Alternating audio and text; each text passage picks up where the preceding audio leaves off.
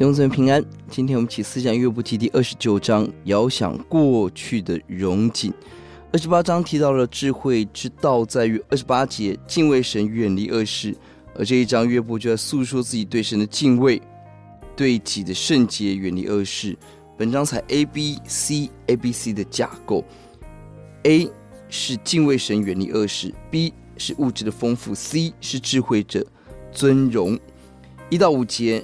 是第一个 A，强调对神敬畏带来与神密切的关系；而十到十七节是第二个 A，是远离罪恶，也积极行公义，为困苦者、孤儿、灭亡者、寡妇、瞎子、瘸子、贫穷人伸张正义。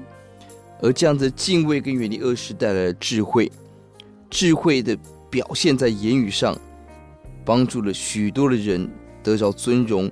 帮助了第八节少年、老年人、王子；第九节王子；第十节首领，并且言语带来很大的祝福。二十二节言语像雨露；二十三节人切慕的言语像春雨；二十五节因着智慧得着君王般的荣耀。约伯特别强调过去的尊荣，可能这是约伯很看重的一部分。他的言语带着能力、祝福力、改变力，要得着尊荣。而这一章与下一章，约伯。的痛苦成为极大的对比跟反差。整篇除了表达自己敬畏善行过去的丰富，十八节提出了他过去的想法神学，他相信他必定可以安然居住。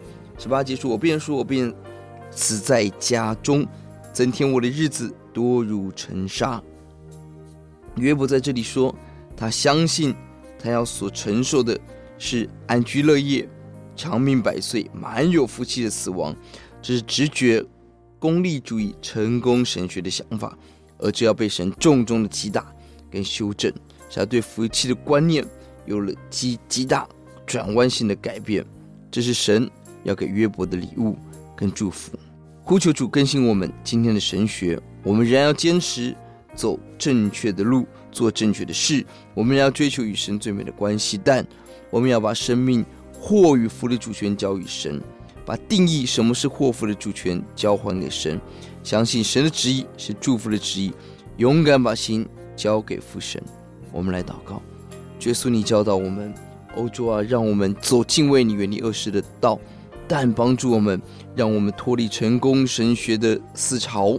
欧洲啊，我们把祸福的定义交给你，我们想你要给我们生命真正的福气，不是我们所想象的。